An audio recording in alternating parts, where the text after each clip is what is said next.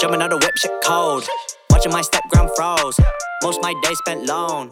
Same with my bro, he knows. Ay, gotta pay dues. Walking in mud, you can check my shoes. Tryna bite this, might chip your tooth. Tryna come with you, fake no room. Bienvenidos al episodio número 39 de Esto es en serio. Hola gente, por acá Andrea y Joe de regreso después de una semana de descanso que nos tomamos.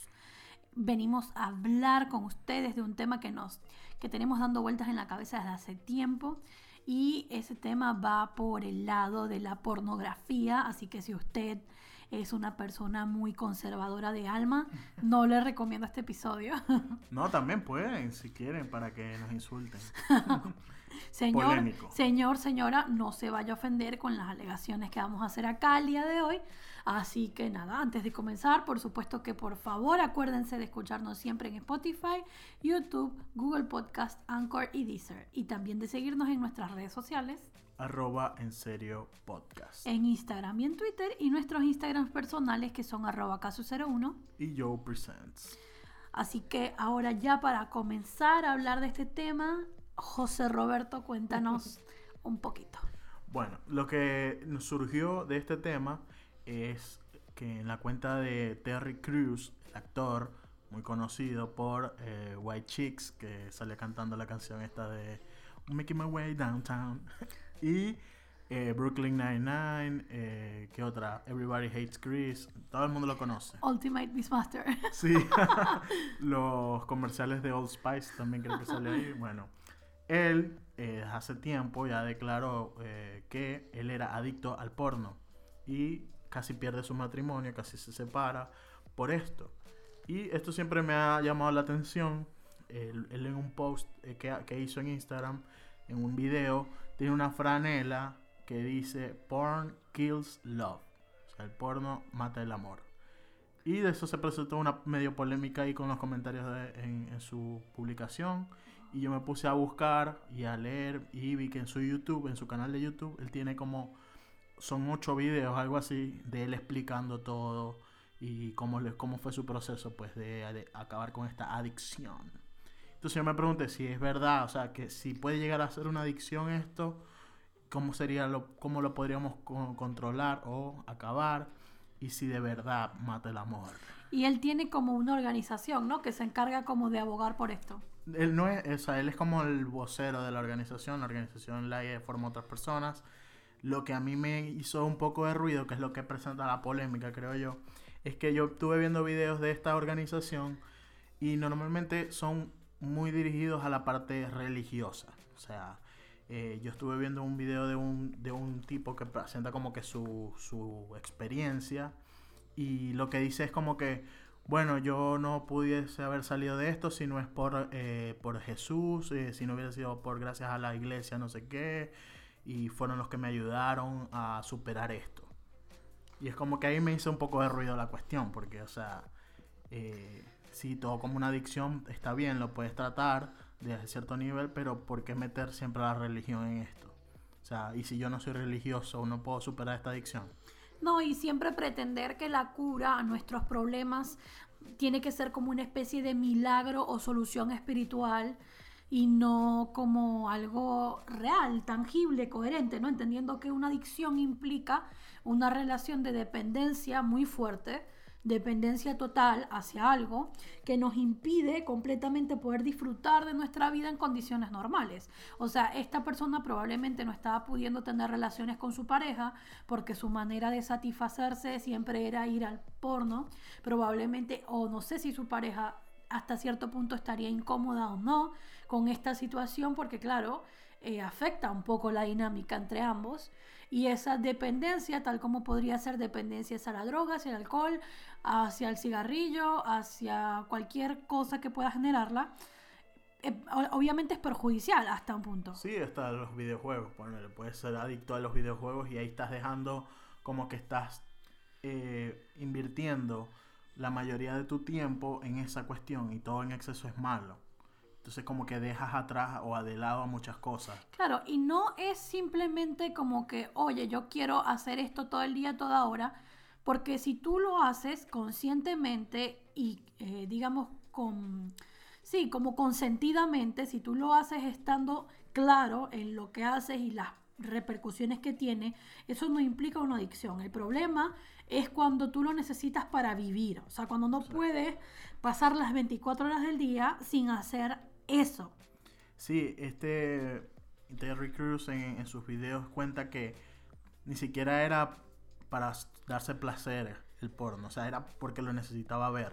O sea, ni siquiera es que tal se encerraba para hacerlo en el baño, para ver porno, no, o sea, el tipo era que lo tenía que ver.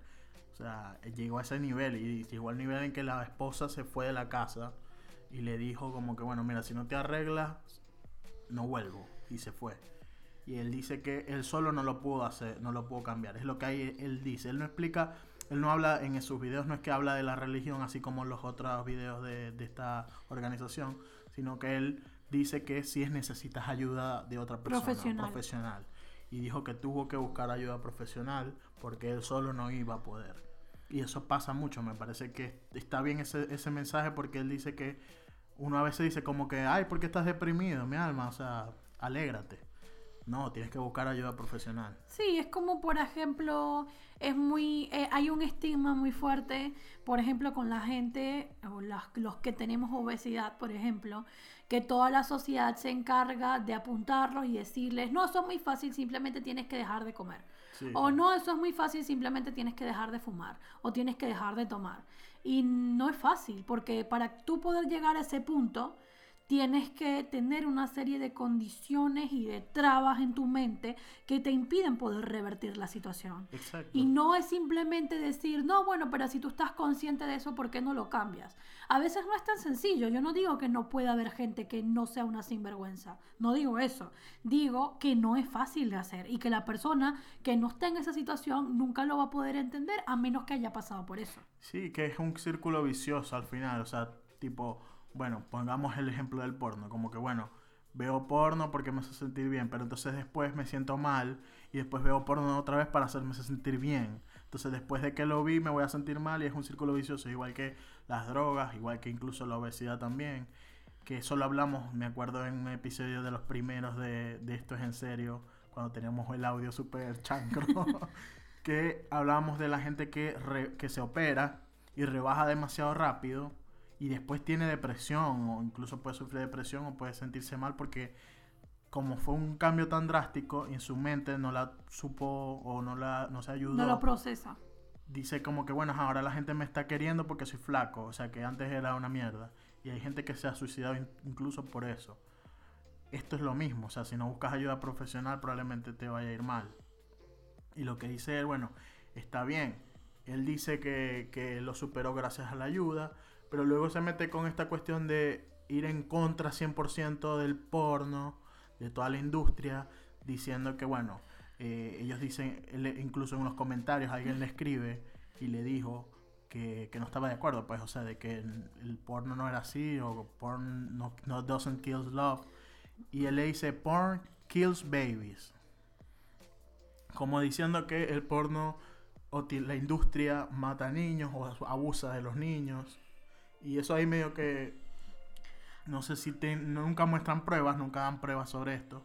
Si es verdad que capaz puede que haya una subindustria, pero no sé si sea del porno como tal, de la industria porno. Yo lo que creo es que socialmente, como la pornografía es una industria tan poderosa y tan tabú, creo que en los políticos no se han dado a la tarea de realmente meter manos en el asunto para asegurarse de que los, las formas y los estándares y de las cosas que se hacen y las cosas que derivan de la industria sean éticas o, o no moral, porque la moral es algo muy subjetivo, pero sí por lo menos éticas. Por ejemplo, en el caso hay un tema con la pornografía y las mujeres. Obviamente lo que son las actrices porno, eh, la pornografía es una de las pocas, eh, una de las pocas profesiones en donde las mujeres son mucho mejor pagadas que los hombres. Pero muchas actrices porno han renunciado a su carrera en esa industria porque están encasilladas por siempre. No las toman en serio para hacer más nada, salen a la calle y son completamente juzgadas, señaladas, tachadas por la sociedad. Es básicamente como que no les otorgan ningún puesto aparte de lo que ya tienen. Por ejemplo, yo hace unos meses, hace unos meses, no, hace un par de años, compré un libro de Sasha Gray y lo estaba leyendo y alguien me hace un comentario de, uh, pero un libro escrito por esa tipa debe ser una basura. Y es como, ¿qué sabes tú? No sabes, no tienes ideas. Y ella tiene otros talentos además de firmar películas porno. Y no, o sea, y eso sin hablar de todos los estigmas sociales que hay en cuanto a eh, que no a todas las directoras mujeres se les da la oportunidad de filmar películas porque ellas presentan otra propuesta que no es la típica de toda la vende, vida. pues. Entonces, hay como toda una serie de problemas ahí como muy metidos debajo de la alfombra que no mucha gente mete la mano porque es un activismo muy tabú. Sí, igual a, los- a las actrices más que todo, siempre tienen ese estigma, como que bueno, ajá, siempre se tienen que socializar entre ellos mismos. O, O sea, sea, su familia hay muchas veces que la familia los los rechaza. Imagínense lo complicado que es conseguir pareja, o sea, te tienes que básicamente conformar con buscar una pareja o bien te cayó del cielo un hombre o mujer demasiado open mind o es alguien de tu misma industria, algún director, productor o una persona que esté metida u otro actor o alguien de, del show business, por así decirlo, que más o menos entienda tu posición, pero... Sí, yo entiendo que está bien, la adicción es algo malo, o sea, todo en exceso es malo, que te puede traer muchas consecuencias como esta, la del porno, que digamos sí, puede que mate el amor, digamos, porque capaz las personas, como la película esta, que es, no, no sé si fue tan famosa, pero eh, la de John Don, Don Jones Addiction. Don Jones, Don- ¿cómo era? Don Jones Addiction, esa, Eh, que sale mm, esta Joseph Gor- Johansson y Joseph Gordon-Levitt. Es que el tipo estaba tan obsesionado con el porno que no se satisfacía de una mujer en la vida real. Pues, o sea, llegó a ese punto en que tenía ya toda la fantasía que al nivel real no, no lo cumplía, no lo no- O sea, es no un se tipo, bien. es un tipo que conoce a la mujer perfecta según él, en este caso Scarlett Johansson, es como que la mujer que simboliza todas sus fantasías y cuando finalmente logra estar con ella, obviamente tiene en su cabeza como que todos los estándares que le ha puesto el porno de lo que debería ser el sexo y obviamente el tipo estaba profundamente desanimado porque no lo su expectativa era demasiado grande como para poder llegar a ese estándar, digamos. Ya en ese caso en el que no puedes vivir sin eso, ok, está mal. Pero al mismo tiempo, no metamos todo, no queramos encasillar todo en las cuatro paredes que encierran nuestra moral y nuestros valores como persona, por decirlo Sí, así. porque está bien, ajá, la industria puede que sea a veces es muy machista o tiene cosas malas o pero eso pasa capaz en todas las industrias, digamos, o sea, en empresas grandes que son explotadoras de trabajadores, también lo hacen. No, y creo que también lo que está mal es precisamente que no se hable de eso, porque yo creo que ya hablar de eso es importante. O sea, hay mucha gente de la industria que hace activismo por estos mismos problemas. Muchas eh, personas, mismos actores, productores, directores, que todos los días salen a pelear un poco para romper con el monopolio de las mismas cuatro personas que hacen todo y que imponen los estándares. Y eh, creo que esos estándares es donde está mal, donde está realmente el daño. Exacto, o sea, como la industrialización que la tienen un, un par de personas o un par de empresas fuertes o con plata, con mucho dinero, que son los que están tratando de imponer eh, el status quo, no sé, imponer lo que es. Eso ya se ha estado, se ha estado cayendo. Muchas empresas, por lo menos está este Many Beats, está OnlyFans, que están tratando de darle el poder a las actrices o a los actores de su propio contenido. Sí, Porque cuando son las empresas que las que no tienen el control de esto es donde explotan o digamos explotan a los, a los actores y actrices.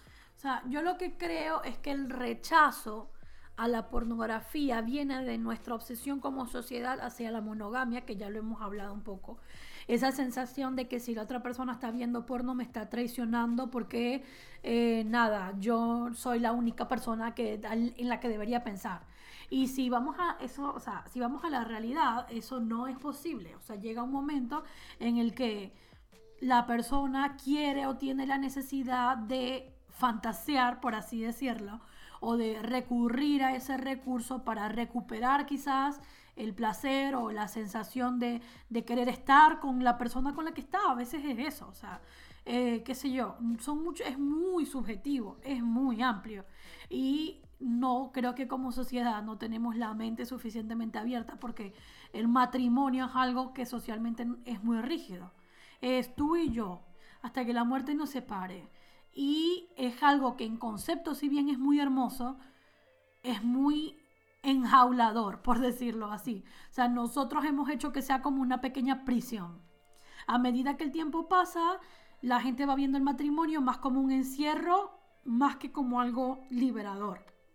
Más que como algo que nos permite tener a un lado a una persona que esté con nosotros siempre, que nos apoye siempre, que nos permita despegar hacia los lugares a donde queramos ir, lo vemos más como una persona que nos encierra y que nos mete en una cajita de la que no podemos salir.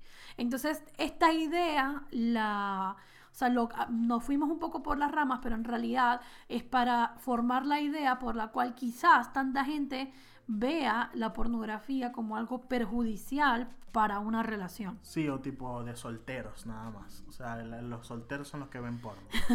no, y además los hombres son los que ven porno, porque ese, claro, yo como mujer entiendo que es un poco difícil encontrar porno con el cual tú te puedas sentir identificado como mujer. O sea, más allá de eso, eh, se te vuelve un poco repetitivo quizás para un hombre, o para un hombre quizás no, no sé, no lo sé, es mi suposición, no tenga tanto esta sensación de fastidio porque eh, nada, simplemente está acostumbrado a que el formato en el que está hecho está diseñado para ser desde su perspectiva.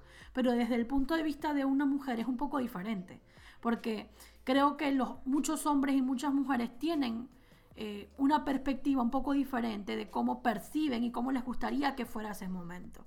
De hecho, hace mucho tiempo, se los vamos a dejar en los links, yo encontré una directora de cine europea, no recuerdo de qué país, que ella se especializa en hacer películas desde la perspectiva de las mujeres. Mayores de 18 años, por favor.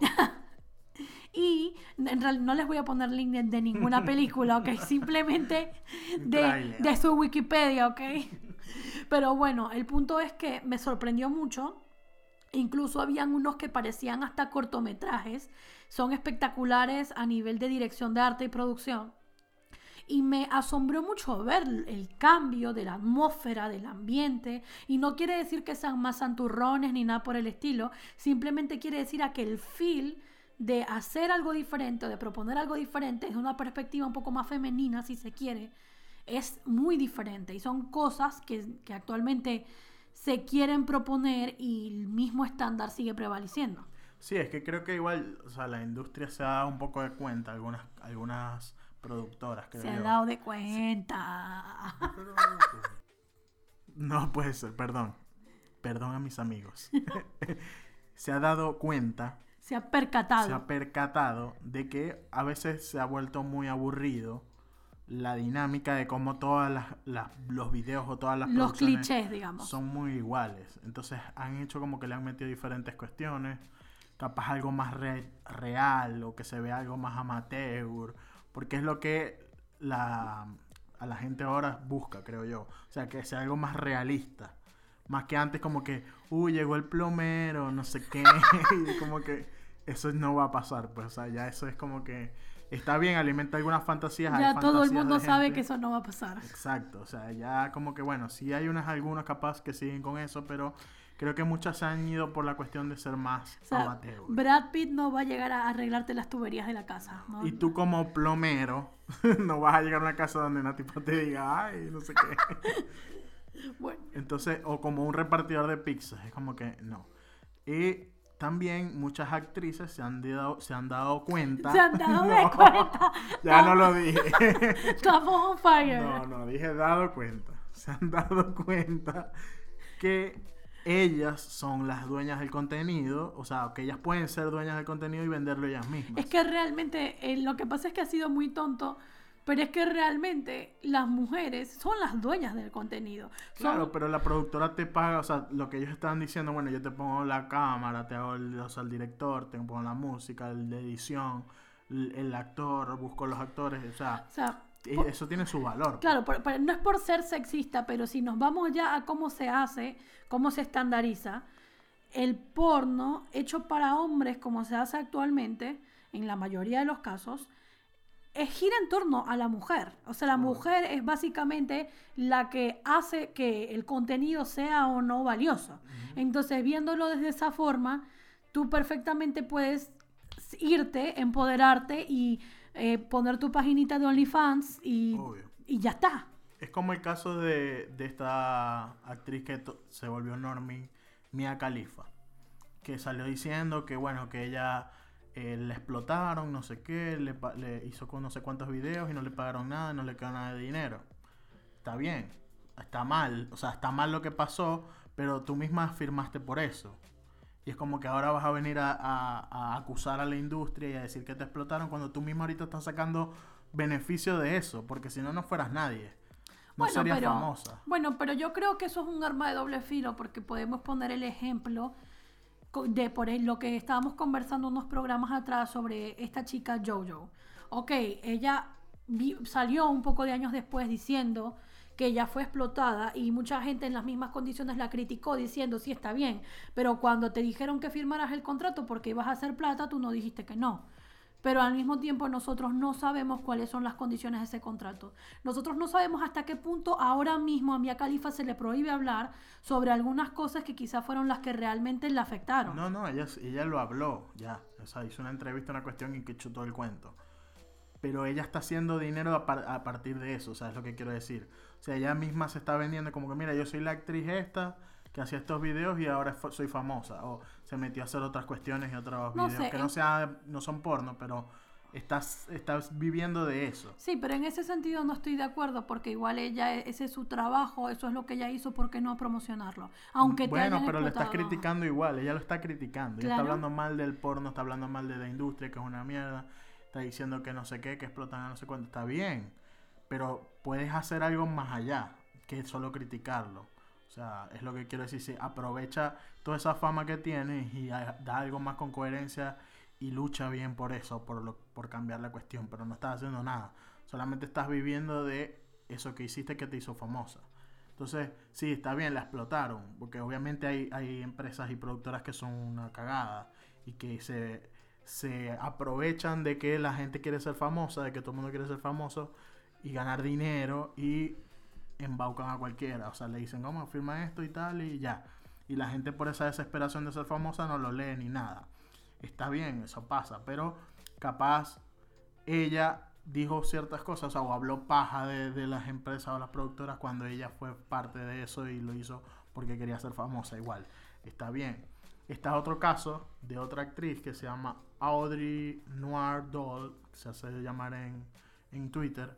Ella también está diciendo que la industria, como que ella se negó a hacer ciertas cosas o a hacer ciertos videos y la industria la sacó, o sea, la, la desterraron no la pusieron a grabar más videos, no la llamaron para más videos, incluso el material que era de ella, que salía ella, como es de la productora, ahora no la dejan ser dueña de eso. Todos los videos, todas las cuestiones se los quitaron. O sea, ya no tiene tipo para promocionarse, ya no tiene nada. Incluso estuvo en Twitter eh, escribiendo, eso fue a final de año, que ella tenía un eh, trastorno de estos de, ¿cómo se llama? Eh, depresión severa. Eh, incluso todos pensaban que se iba a suicidar, como pasó con otras actrices, ya han pasado con muchas actrices. Porque le quitaron todo. Incluso le estaba pidiendo a sus fans que le pasaran fotos o videos que tenían, porque ella, o sea, para promocionarse de nuevo, porque no tiene nada. Toda la industria la sacó de, de- de todo. Incluso ahora está otra vez con esta cuestión de OnlyFans y no sé qué, está tratando de volverse a, a promocionar. Y esa es la, o sea, tipo la cagada de, las de estas industrias o de estas productoras, que funcionan de una forma bastante machista, digamos. Claro. Y volviendo, o sea, todo esto creo es un poco para hacer relación a las cosas que están bien y las cosas que están mal.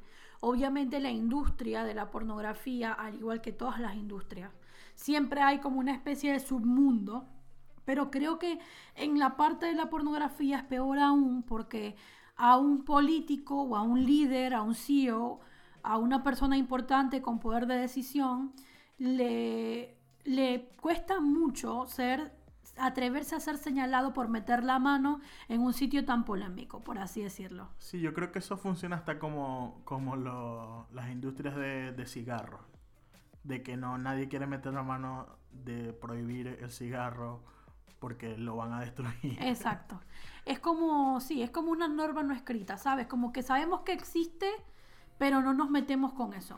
O sea, yo no sería, no sería prohibirlo, sino, ajá, está bien, regularlo capaz como en, en Los Ángeles, que hay unas zonas que están regulados, o sea, donde están todas las productoras de porno y tienen su regulación y sus leyes, que como que los tratan de mantener y de que estén todos saludables, de que tal, de que haya un control por las Sí. edades y la cuestión. Y yo creo que también es un poco velar por lo que siempre hablamos acá sobre que haya representación y un poco estudiar las repercusiones sociales, que ahí es donde vamos con todo esto, la repercusión social que tiene la falta de representación en el porno sobre la gente, sobre las relaciones de pareja en este caso. Parece el título de una tesis. Ya sabes, si les doy una idea a alguien, por favor, esté por hacer la denme tesis. crédito.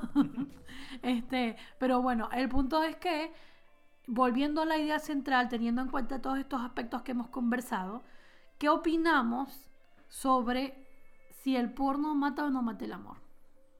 Yo creo que en exceso puede llegar a matarlo por el mismo tema este que hablamos, de que todo en exceso es malo y te puede crear ciertas eh, fantasías o ciertos ideales al momento de llevarlos a la realidad que no se cumplan y te puede te puede maltripear. Sí, claro. O sea, yo creo que es un poco de entender que tú como pareja tienes que tener muy claro la importancia de tener intimidad con tu pareja, la importancia de crear espacios relativamente frecuentes con los que tú puedas intimar con tu pareja, porque eso es lo que mantiene viva la relación de pareja. Porque si no, toda la dinámica extra es convivencia, es amistad, es roommates, es un poco de todo, es pero qué es lo que realmente te hace una pareja y la capacidad de, de poder intimar, de tener, de compartir un sentimiento que va un poco más allá de todo lo demás. Pueden compartir, pueden ver juntos uno que otro videíto, una cuestión. Videito una cosa, hola papá, hola mamá. no, pero el punto es que eh, independientemente de que sea juntos o separados, porque creo que también es válido que la persona pueda compartir momentos de intimidad consigo mismo, y más que es válido, creo que a veces es necesario. eh, yo creo que eh, no tiene, o sea, hasta cierto punto, no es malo, porque de hecho te ayuda quizás a liberar muchas cosas que tienes en tu cabeza. eh, nada, o sea, puede ser incluso beneficioso hasta cierto punto. Si es cierto que en el momento en el que nosotros comenzamos a convertir esa actividad en una realidad de, de nuestros ideales y expectativas que tenemos y comenzamos a sentir inconformidad y no hacemos nada para cambiarlo, y ahí se comienza a volver algo tóxico. Pero creo que si tú estás en una relación de pareja, entiendes que todos los aspectos de la vida en pareja son un trabajo constante. Sí, también no, no idealizar tanto la cuestión y después querer darle como, no sé, o sea, durante la relación con tu pareja, querer imitar cosas que viste y pone y después como que no van o sin consultarlo previamente con tu pareja, ¿sabes? O sea, eh, no sé, ciertas posiciones, digamos, que quieran probar.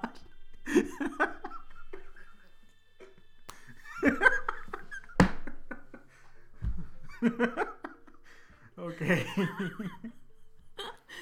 o no sé, pues digo, si ves alguna productora que te diga, "Ah, me, me- me llama la atención, o un actor o una actriz que haga ciertas cosas, Te eh, fuiste. primero con, conversarlo con tu Regresa. Todo consensuado primero, es lo que quería decir. A Joe se le voló la imaginación. Estábamos hablando acá como una gente seria y, señor, Bueno, pero esto es serio. Bueno, creo que el punto es realmente que, eh, nada, que está bien. Es básicamente nuestra opinión. es que parecemos dos niñitos. Pero bueno, el punto es que creemos que está bien. O sea, que, que está bien, es válido dentro de mientras todo sea consensuado, no me refiero a que tienes que pedir permiso ni nada por el estilo, sino simplemente mientras todo sea una actividad consciente, está perfecto. Sí, yo creo que el criticar la industria, como lo están haciendo a veces, este, esta gente, o sea, Terry Cruz, la organización esta, está bien criticarlo en cierto modo, no criticarlo, sino llamar la atención a de que es una, adicción, o sea, puede ser una adicción y está mal, y hay que, hay que buscar ayuda, está bien. Pero eso de, de criticar la industria diciendo cosas como esa, como que matan a niños o violan niñas y tal, está bien, o sea, si puede que pase y puede que esté pasando en ciertos países o en ciertos lugares, que está mal, pero no puedes generalizar sin pruebas ni siquiera. O sea, es como decir, bueno, eh, tienes un iPhone y los iPhones matan niños en China porque están construyendo a los niños y le pagan una miseria. Y hay niños este, trabajando ahí de casi de gratis y se mueren. Entonces no uses iPhone. O sea, es Sí. como que estúpido. Es un poco lo que hablábamos en el episodio sobre la prostitución, en el sentido de que es mucho más el trabajo que tenemos que hacer para deconstruir lo que pensamos como sociedad acerca de esto, que lo que legalmente hay que hacer. Legalmente hay que hacer muchas cosas, sí, pero socialmente, a nivel de, de la gente que tiene voces para hacer llegar su mensaje, incluso nosotros que tenemos una mini, mini, mini plataforma, pero la tenemos, podemos aprovechar estos espacios para hablar sobre estas cosas y para comenzar a cuestionar, por lo menos cuestionar. Sí, es que la cuestión, la idea como sociedad es que no tenemos que esperar a que venga un presidente o a que se haga una ley para decir, ah, bueno, sí es verdad, está pasando esto, no lo hagamos. No, No. Es, es pensar, decir, bueno, sí, hay ciertas cosas que están mal y si tú ves a alguien haciendo algo mal, lo vas a denunciar o le vas a lo vas a enfrentar, le vas a decir, mira, no hagas esto, como sociedad, sin querer esperar a que venga una ley o un presidente que te diga, mira, señor, mira, niño, no hagas esto, esto está mal, matar está mal. No, ya se, tú sabes que está mal. Y un poco ser coherente, porque si tú vas a basar tu discurso en criticar las cosas que están mal en la, hist- en la industria del porno, pero después vas a salir a pasarle a tus amigos las fotos de fulanita X famosa desnuda, es lo mismo, porque entonces estás alimentando la industria del revenge porn, la industria de la gente que busca fotos y videos sin permiso a otras personas y las vende, o las distribuye o las publica, que son otras cosas, además del tráfico infantil o la prostitución infantil, son otras cosas que están dentro de la industria pornográfica, que también están mal. Y entonces nosotros de repente vamos en el día a día apoyando eso y no pensamos en el mensaje como un todo. Sí, es que yo creo que eso, eso está mal o va, no, no es culpa de la industria, ¿sabes? O sea, es una cuestión que está mal de los seres humanos. Sí, sí, no, es que a eso me refiero. Es que el problema siempre va a ser que tenemos que deconstruir lo que pensamos como sociedad, que se dice fácil, pero no es fácil. Es un poco como el tema este del Me Too, que se armó todo un hype y entonces pues a la gente le daba fastidio porque hay que fastidio al Me Too. No, pero es que así es que haciendo eso es que se cambia la opinión pública. O sea, juntando un montón de voces, cada vez más voces, cada vez más voces, para hacer llegar un mensaje grande, cada vez a más grande escala, y empezar a llamar la atención de los medios de comunicación y de la gente con poder. Así es que realmente cambiamos lo que piensa la sociedad. Claro, pero también es delicado cómo lo estás diciendo, porque pasa, puede pasar como está haciendo este pana. Está criticando algo, pero desde otro punto de vista muy exagerado y, y diciendo cosas que a veces ni siquiera son probadas. Bueno, pero Que, puede, que pasó también un poco con el Me Too de que empezaron ahí denuncias que a veces ni siquiera eran verdad.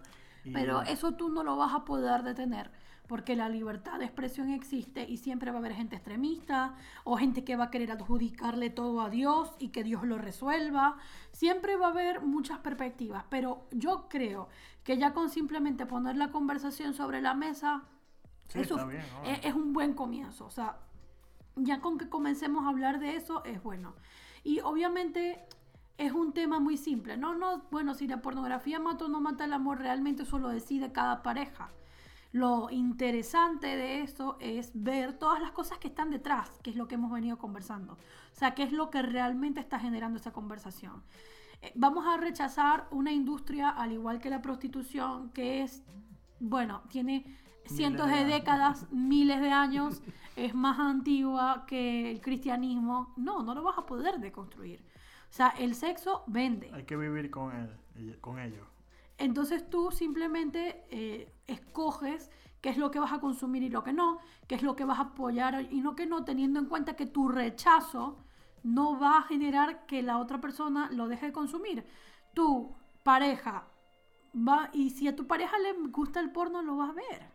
Agradece que está viendo porno y que de repente no está en la calle buscándose Pa' otra persona que ahí ya estamos hablando de infidelidad y ahí ya estamos hablando de otra Sí, ten- ya ahí el porno no te- tiene la culpa. tener otra relación sin consentimiento y ahí ya estamos hablando de cosas que realmente dañan una relación.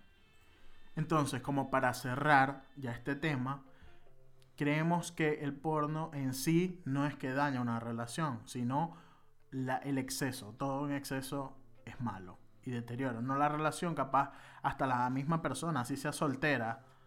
Creo que la adicción a esto le va a ir mal en cualquier parte o en su vida normal.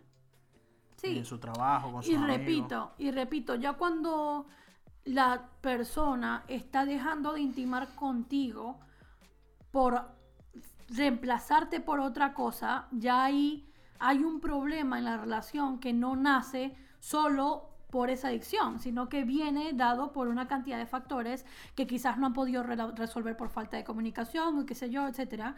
Pero eh, nada, creo que simplemente es cuestión de identificar cuáles son realmente los enemigos y creo que el verdader- la verdadera cosa que realmente mata el amor es la falta de libertad y de comunicación en una relación. O sea, el hecho de que tú estés cuestionando si tu pareja está viendo o no está viendo porno es como invasivo y además es como falta de confianza y hay muchas cosas ahí que, que realmente no están bien.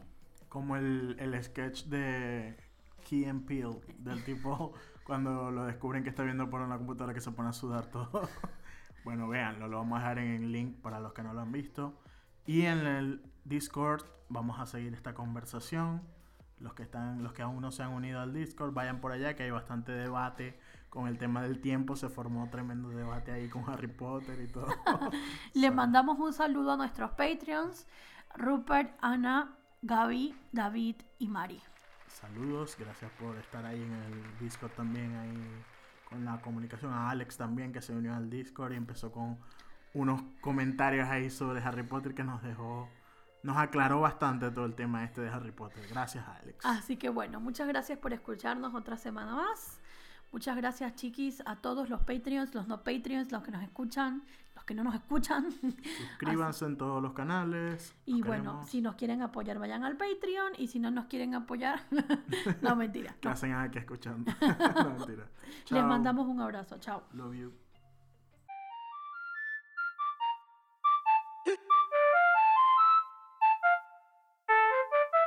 Jumping out the whip, shit cold. Watching my step ground froze. Most my day spent alone. Same with my bro, he knows. Ay, gotta pay dues. Walking in mud, you can check my shoes. Tryna bite this, might chip your tooth. Tryna come with you, fake no room.